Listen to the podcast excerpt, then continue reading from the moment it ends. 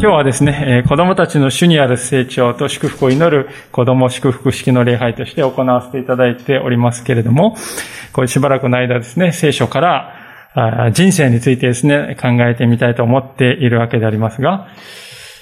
さて、あの、先日ですけれども、ある方からですね、こう、ヘタがついた立派なこの渋柿を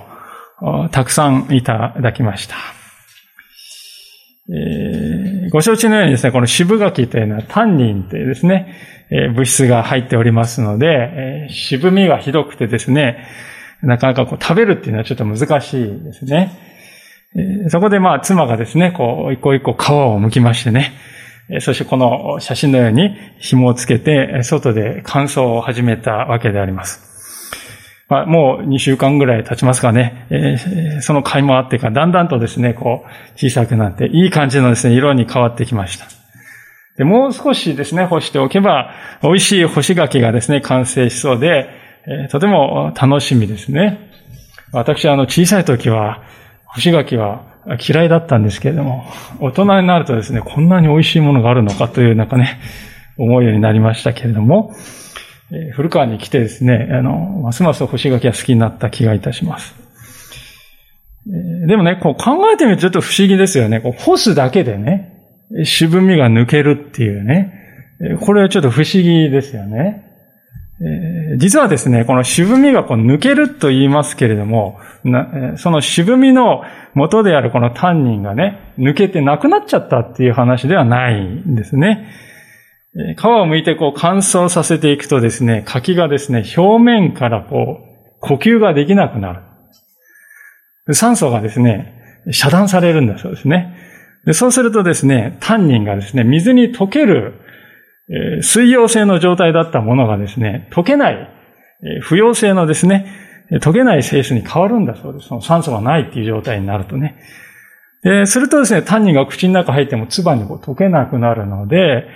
えー、渋くないってね、渋みを感じないで済むようになるんだそうですよね。まあ、これを発見した昔の人の知恵は素晴らしいなと思うんですけれども、で、この実はタンニンっていうのはね、こうポリフェノールの一種でありましてね、ポリフェノールっていうと栄養がありそうな感じしますよね。実際ですね、こう、渋柿、栄養が非常に豊富なものですね。ですから、干し柿を食べると体にいいっていうね、まさにその渋さに原因があるというね。オリフェノールが豊富で栄養満点っていうことですね。で、それどころかですね、もっと意外な事実もあるそうですけれども、それはですね、渋柿というのは単純な甘さだけで比べると実はね、甘柿よりも甘いんだそうですよ。えー、渋柿の方が甘柿より甘さで言うとね、上なんだそうです。えだからね、干し柿にするとね、渋さがこう取れるとあんなにね、なんでこんな甘いんだろうっていうくらい甘いですよね。あれなんかすごい甘くなったように感じるんですけど、いや、そうじゃなくて元から甘いんだそうですね。え、ただね、こう渋さがとにかく邪魔をしてたんですよ。ですからね、もう価値のないね、渋柿あーっていうね、価値のない柿にね、見えちゃっていたっていう話なんですね。それはこう酸欠状態になると、渋みが取れてきてですね、本来のこの実力がね、甘いっていう実力がですね、こう出てくるんだっていう話ですね。で私はあの、まあ、割と最近その話を知ったわけですけれども、えー、実にですね、こう意味深だなと思いましたね。まるで人間みたいじゃないかと思ったんですね。えー、私たちはみんなですね、多かれ少なかれコンプレックスっていうのありますよね。えー、子供も大人もですね、みんなコンプレックス持ってます。まあ、例えて言うとね、自分は、自分なんてこう渋柿なんじゃないかと。そういう存在なんだと。感じているって言ってもいいんじゃないかと思いますね。自分の中に何て言うんだろう、こう、渋みっていうかね、苦々しい何かがあるんですよね。例えば、私なんかね、えー、価値のない無価値な存在なんじゃないかとかね。あるいは私なんかね、こう、いろいろ人に迷惑ばっかりかけてるじゃないかとかね。あるいは私って一体何のために生きてるんだろうかと。まあそういうこう渋みっていうのがね、心の中にどっかにこう隠しながら生きているということはね、ないでしょうかと思うんです。しかし実はね、それは本当の自分の価値というものに気づいていないだけなんではないだろうかと思うわけですね。ちょうど、渋柿は本当はね、甘柿よりも甘いのに、渋みっていう一点があるばっかりにですね、その素晴らしいこう甘さっていうのがもう全然忘れられてしまっているようなね、えー、そういうふうに、まさにそのように子供も大人も自分の真の価値というものを見失ってしまっているので、希望や期待や喜びというものをね、人生において持ちにくい。ないわけじゃないけれども、なかなかこう持ちにくかったりする。まあそういうことが起きているんではないかなと私には思えたわけなんです。今日皆さんとご一緒に開いています聖書の箇所はですね、そういう私たちに対するこの知恵の言葉が書かれている箇所でありますね。もう一度お読みいたしますけれども、伝道者の書の12章の一節。あなたの若い日に、あなたの創造者を覚えよ。災いの日が来ないうち。また何の喜びもないという年月が近づく前に。ここで最初にね、一つの進めが書いてありますよね。それは、あなたの若い日にあなたの創造者を覚えよ。あなたの創造者を覚えよという。これは、あなたを作り出してくれた存在を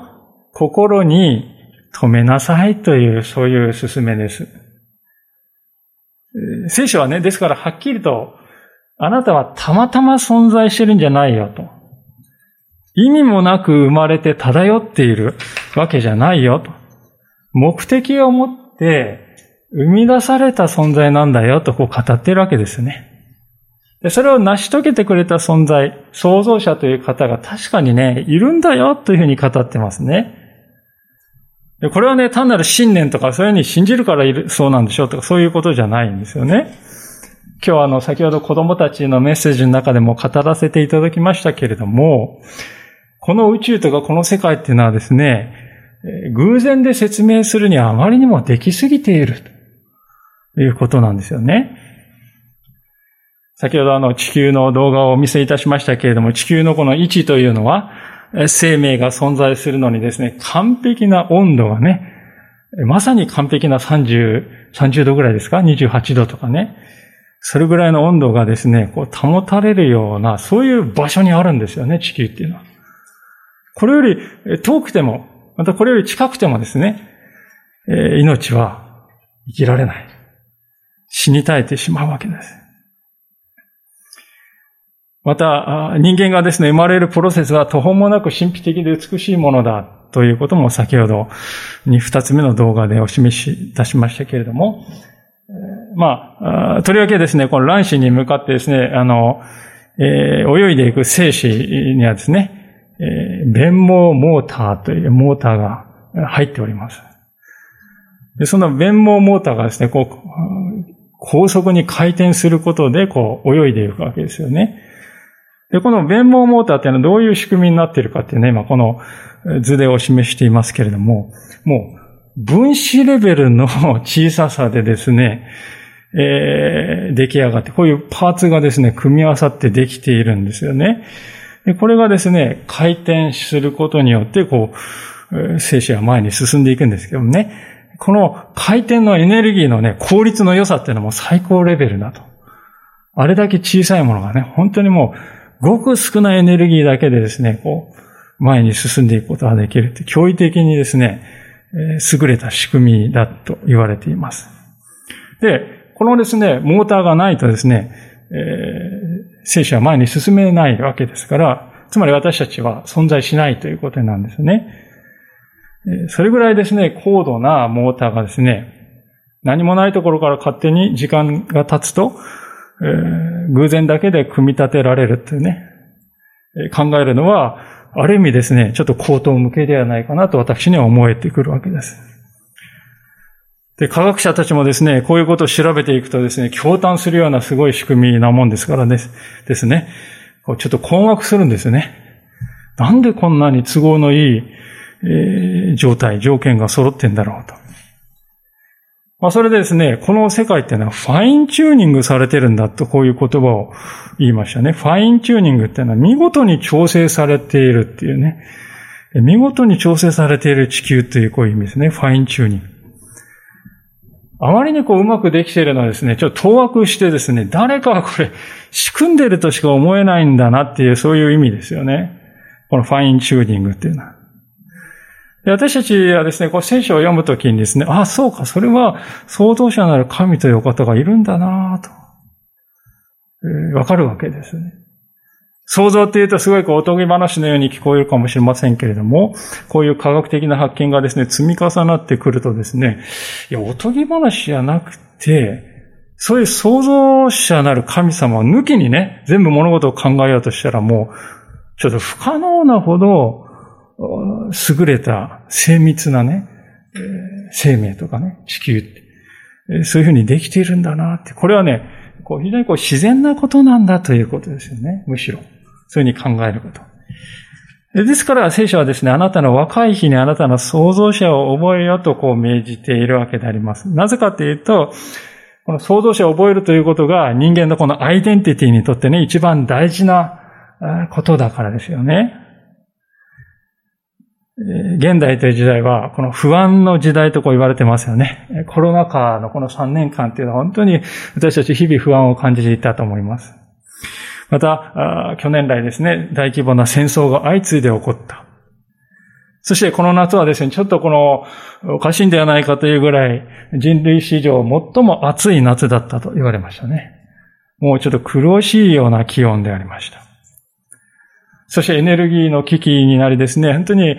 ー、灯油やガソリンが、ガスがですね、電気が値上がりして、エネルギー危機だった。物価はですね、どんどん上がっている。そして、えー、世界に目を向けるとですね、こう、独裁的なね、国が徐々に増えているようであります。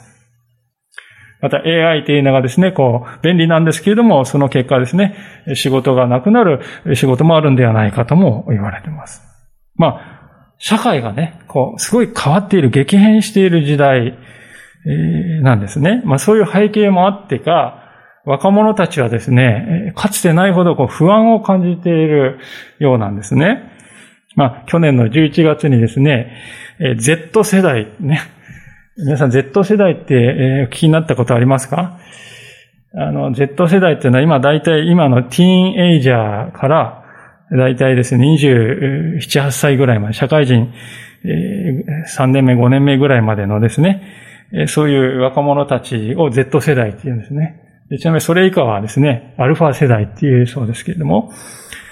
この Z 世代にですね、アンケートをしましたら、日本の将来に不安を感じますか？質問したとき、不安を感じると答えた割合は56%。ある程度感じているっていう人が31.6%。で、両方合わせるとほぼ9割。Z 世代の9割はですね、日本の将来不安を感じてますと答えています。で、これはですね、その Z 世代の上の世代よりも20%も高いんだそうですね。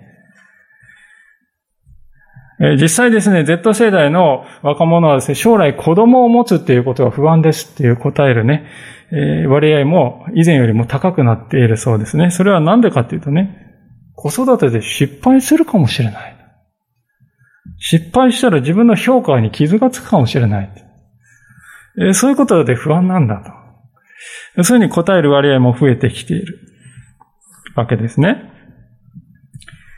で、Z 世代の若者たちはですね、物心ついた時にはこれインターネットっていうのは当たり前だった時代なんですね。そして、こう、いろいろな家電製品とかですね、情報、インターネットとかね、タブレットとかですね、もう、揃ってますから、生活の中でですね、足りないものっていうのはほとんどないんですね。全部こう足りてるわけです。快適にある意味成長していきたい思うんですからね。上の世代のようなですね、私はこの生活をもっと良くするために、便利するために頑張って働くんだっていうですね、そういうモチベーションっていうのはあんまりないんですね。持ちにくい世代。で、物はですね、ですから、生まれた時からも揃ってますから、物にあんまり魅力を感じないんですね。えー、むしろこの体験っていうことが大事だと。物消費よりもこと消費が大事だっていうね。Z 世代の場合はこう言われていますね。物、物じゃなくて、こと、体験ね。えー、を重視する世代ですね。そして Z 世代はですね、まあ、パフォーマンスね、コストパフォーマンスとかタイムパフォーマンス、タイパって言われね、が大事だって感じるわけですから、無駄っていうふうにですね、えー、感じる、無駄なものって感じるのはもう最初から手を出さない。えー、ということですね。で、タイムパフォーマンス、タイパっていうのは YouTube 動画はですね、ピッピッてこう早送りしてね、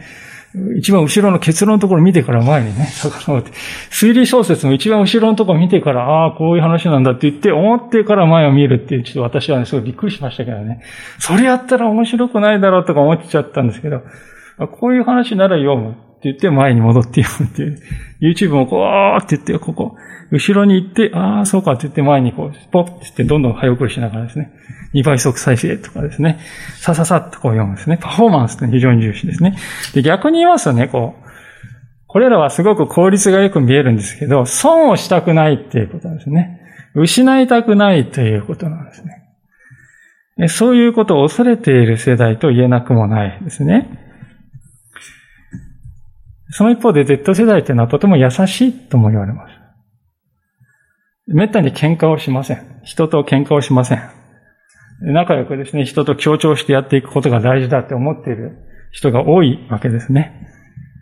でも実はそれも裏を返すとですね、全部生まれた時、物心ついた時は SNS、LINE とかね、あったわけです。その SNS の中で変なこと言いますとね、こう除外されてしまうかもしれないんです。尖ったことを言うとですね、叩かれてしまうかもしれない。だから、うかつなことは言えない。ということで、まあ、ある意味で恐れがあるんですね。ですから、表面的には非常にですね、こう、平和的に振る舞おうとする。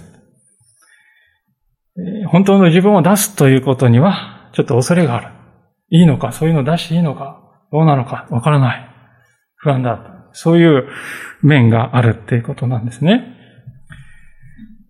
今日ですね、本当にこう、その祝福をお祈りした子供たちが生きている時代というのは、こういうふうに、漠然としたこの恐れや不安を感じている社会です。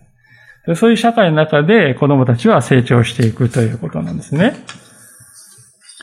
で、こういう時代を生きていくときに一番大事なことは何でしょうか、皆さん。それは、自分は一体何なのかというね、そういうアイデンティティがしっかりと確立しているということだと思うんですよね。で、これはね、しかし、言うほど簡単ではないですよね。例えば、親世代に質問します。あなたは何のために生きてるんですか？そう尋ね、子供から尋ねられてね、お父さん何のために生きてるの？って言われる。え？いやー、まあ、生きるために生きてんだよ、みたいなですね。えー、ちょっとはぐらかしてしまったり。満足な答えを子供にできる親っていうのは、果たしてどれぐらいいるだろうか。あまり多くはないように思いますね。でも考えてみると、何のために生きているのかっていうことを子供に教えてあげられない親が、子供からですね、じゃあ何のために勉強しないといけないのって聞かれた時にね、答えられるだろうかっていうことなんですね。何のために生きるだろうかってちょっとこう、うってなってしまうね。じゃあ何のために勉強するのって言われた時、う難しいですよね。答えるなおさらね。そういう時にこそ私たちはですね、この聖書が語っている人間のこのアイデンティティということを思い出したいんですね。それは、自分は創造者によって生み出されたものなんだというそういうアイデンティティですね。自分には作ってくれたお方がいるんだ、神様がいるんだというですね、そういう感覚ですね。このアイデンティティがしっかりと心の中に確立しているということが、子供たちが大人になっていくときに、人生の問題に対処する力を持てるかどうかの一つの分かれ道になるんではないかなと私は思っているわけであります。じゃあどうしてこの創造者なる神様をですね、心に留めると、アイデンティティが確立するのかと言いますとね、三つの理由があるかなとか思うんですよね。えー、第一の理由はですね、創造者なる神様を心に留めるとね、ああ、自分の人生には意味があるんだなと思えるようになるということですね。自分の人生には意味があるんだ。目的があるんだ。つまりね、それは創造者なる神様は確かにおられて私を作ろうって考えてくれたんだよなと。そして実際に生まれさせてくださったんだよな。神様は私を生まれさせたい、願ってくれたんだよな。その神様は私にそうやって願って目的を持って、そして生み出してくれた。じゃあ、私の人生に意味があるじゃないか。目的があるじゃないか。そう思えるということなんですね。で、そう思えるということは自己肯定感という面でね、とても、えー、大きな力を子供たちに与えると思いますね。え、親子関係も時には衝突いたします。友達関係もですね、本当に時には難しい。あるいは先生からなんかね、ひどいこと言われてしまった。たとえ、親が何と言おうと、友達や先生が何と言おうと、神様は私のことを思っていてくれるんだな。神様は私にいてほしいと願ってくれているんだ。だから私は生きていていいんだ。神様が私をいてほしいと、思って作ってくれた。だから私の人生には意味がある。これからも意味がある。そう思えるんですね。人や状況っていうのはどんどん変わっていきますけど、そういうものに揺り動かされない健全な意味での自己肯定感というものが心の中に宿るわけですよね。で、こういうものがね、全部すっぽりこう抜けているとね、子供はどうなるかっていうと、創造者なる神様っていうのはおられないとすると、自分の命の意味っていうのがね、すごいこう不安定になってきますね。まあ、つまり、親が願ったから自分いるんでしょっていうことになるわけです。それ以外ないですよね。創造者の神様って抜きにしたらね、親が願ったから私はここにいるんでしょっていうことにならざるを得ないんですね。で、しかし親も人間であります。弱い人間なんですね。つい、あの、まあ、ああんたなんか生まれこってこなければよかったのに、とかってね、え言ってしまう。でそう言われるとですね、子供はショックを受けるんですね。自分ってなんで生まれてき、なんで生まれてきたんだろうかってわかんなくなってしまうんですよね。親が願ったから私生まれてきたんでも、あんたなんか生まれてこなければよかったね言われたらね、何のために私生まれてきたんだろうかと。そうやって子供はですね、自分の存在意義ということをね、悩むようになっていきます。で、そうなると人との比較の中で相対的に自分を測ろうとしていきますね。で、その結果ですね、ある時は、あ劣等感に打ちのめされる。ある時はですね、優越感に高揚しっていうね、まあ、ジェットコースターのような不安定な中を生きるようになってしまいますね。人が人じゃない。創造者なる神様が私を生み出してくれたんだ。ある意味絶対的なこの尺度っていうのがね、持たないで生きるっていうことはですね、え自分とは何なのかっていうね、理解にとても大きな影響を与えてしまうということです。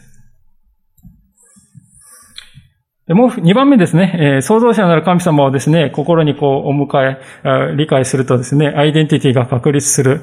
この2番目の理由っていうのはですね、責任は神様が取ってくれるんだっていう安心できるっていうことです。責任は神様が取ってくれるんだからって安心できるってことです。大丈夫なんだと。神様に任せることができるようになるんですよね。日本の社会っていうのはですね、しばらく前からどうでしょうか。自己責任っていうことはとってもね、流行るようになりましたね。えー、全部自己責任ですよと。自己責任っていうのはですね、成功しない、失敗してしまうのは努力しないからだと。そういう話です。で、裏を返すとそれは社会で成功している人はね、あなたとは違ってきちんと努力した人ですよってそういう話ですよね。自己責任というのは。で、これにはとても大きな落とし穴がありまして、私たちはですね、自分の力ではどうにもならないっていうことは確かにありますよね。3.11の津波、あるいは原発の被害、あるいはコロナ禍なんていうね、自分の力でどうにもならない世界です。コロナ禍で修学旅行が取りやめになってしまった。入学試験が中止になってしまった。自分の力でどうすることもできない。急病で動けなくなってしまった。まあ昔私のちょっと上の世代、バブル経済が弾けてしまってですね、就職先がなくなってしまった。自分が何にも悪くはないのに。自分の力ではどうにもならない領域の話です。それも自己責任ですよって言われてしまう。それも努力の問題ですよって言われてしまったらどうしたらいいの？絶望的な気分になってしまいます。でも人生は長いので、こういう問題がですね、人生の中で何回かやってきますね、必ず。どんな人にもやってくると思うんです。でそういう時に、創造者なる神様に心を向けている人だとこう思えるんですね。私を生み出してくれたのは神様なんだから、今は確かにしんどいし辛いけれども、これもね、神様が責任を持って、最後は、ちゃんと責任を果たしてくれるような、そう思えるっていうことですね。親はですね、子供を産んだらですね、その子供を本当に育てる義務がありますよね。だったらなおさらね、神様が私たちを生まれさせてくださったら、神様はなおさら私たちのことを愛を持ってね、私たちのために良くしてくださらないはずがあるだろうかと。ないですよね。神様はね、もう作ったけど、想像したけど、あと知らない、適当にやんなさいって、そんなお方なわけがない。だってイエス様は十字架の上で命をくれたって聖書言ってるわけですよ。命をくれるのにね、私たちのことを放っておくはずがないんだって思えるんですね。むしろ、たとえ今は困難かもしれないけれども、神様は必ず困難を乗り越える力を与えてくれる、私に与えてくれるはずだって、そう思えていいんだって。ちょっとでもそういうふうに思えたらね、そこをね、足がかりにしてですね、一歩一歩とね、登っていくことができるんじゃないかと思いますね。自己責任、自己責任って世の中言うけれど、そうじゃない。神責任だと。神様は責任取ってくれるんだ。最終責任者はね、私じゃない。だって神様作ったんだから神様作った以上責任取る。神様は責任取ってくれる。だから必ず道は開けるんだ。神様はね、最後は導いてくれるんだ。えー、そういうですね、本当にしっかりなんていうかね、本当の意味での心のセーフティーネットというか、えー、そこからね、えー、回復が一歩始まっていけるんだということであります。さあ、えー、そういうわけで創造というのはね、子供のアイデンティティの確立にとって大事だと二つの理由を申し上げましたが、最後にですね、三つ目の理由を申し上げますけれども、それはですね、親も自分が神様に創造されたという点では子供と何にも変わらないんだなということです。それによってね、子供も、あ、ごめんなさい、親も子供に対して謙遜になれるっていうことですね。神様が子供を創造された。私も創造された。同じなんだ。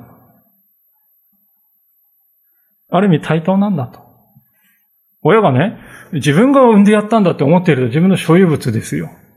そうじゃない。私だって神様に生み出されて、この子だってそうじゃない。同じじゃない。そうすると、この子は私の所有物じゃない。支配する対象でもない。一緒に歩んでいく同伴者なんだ。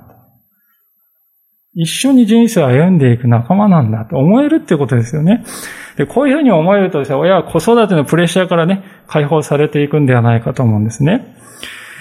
親はですね、本当に私たちは絶えずですね、周りの目、ね、プレッシャーにさらされながら育児をしているんではないかと思います。近所の人の目が、あるいは祖父母や親戚の目が、あるいはママ友のですね、目がき、ね、痛い。あるいは世間体が本当に気になる。まあそういうものをしばしば気にしすぎるあまりに、勉強しなさい勉強しなさいって怒鳴って子供を動かそうとしてしまう。受験や習い事でね、周りのプレッシャーにですね、打ち勝とうとする。あるいはよその家庭の話を聞いてなんか比較してしまって、うちは大丈夫かしらって動揺してしまったりということになってしまうんではないかと思います。しかし子供は親の所有物ではないんだな。神様が命を生み出された私も同じじゃないか。まして子供はね、親の価値を証明する手段でもないですね。子供をうまく育てたら私親として成功したものだって思ってもらえる。そうじゃないよな。私の価値は私の価値で変わらない。子供の価値は子供の価値で変わらない。神様がだって作ってくれたんだから。そして、そもそも子供はですね、いつの間にか母親の中に宿っていたあわけですよね。私たち、今この瞬間に来たって誰も知らない。ですから子供を作るってよく言いますけれども、いつ作ったんだろうか。むしろ与えられたっていう方が適切だなと本当に思うんです。それは言い方を変えるとですね、神様から預かっているんだ、この子はと。そう言った方がいいかもしれませんね。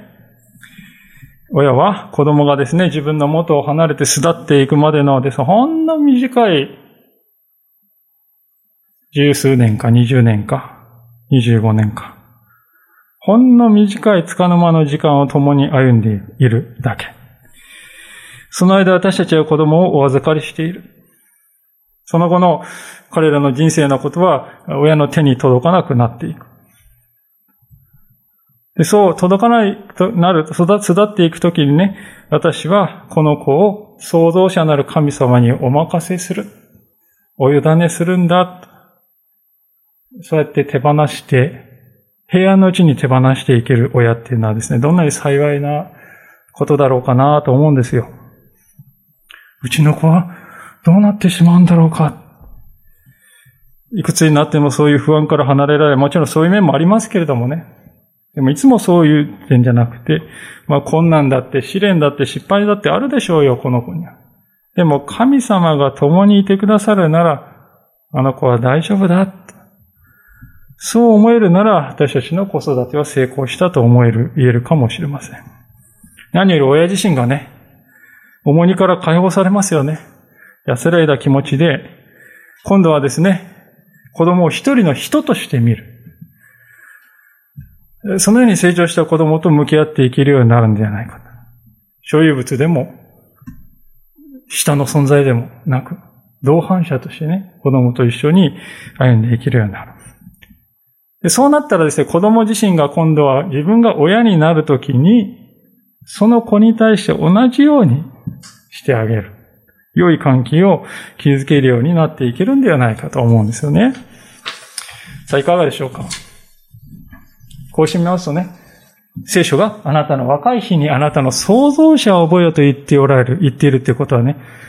大変こう知恵深い教えが語られているんだなと思えてきたんではないかと思うんですね。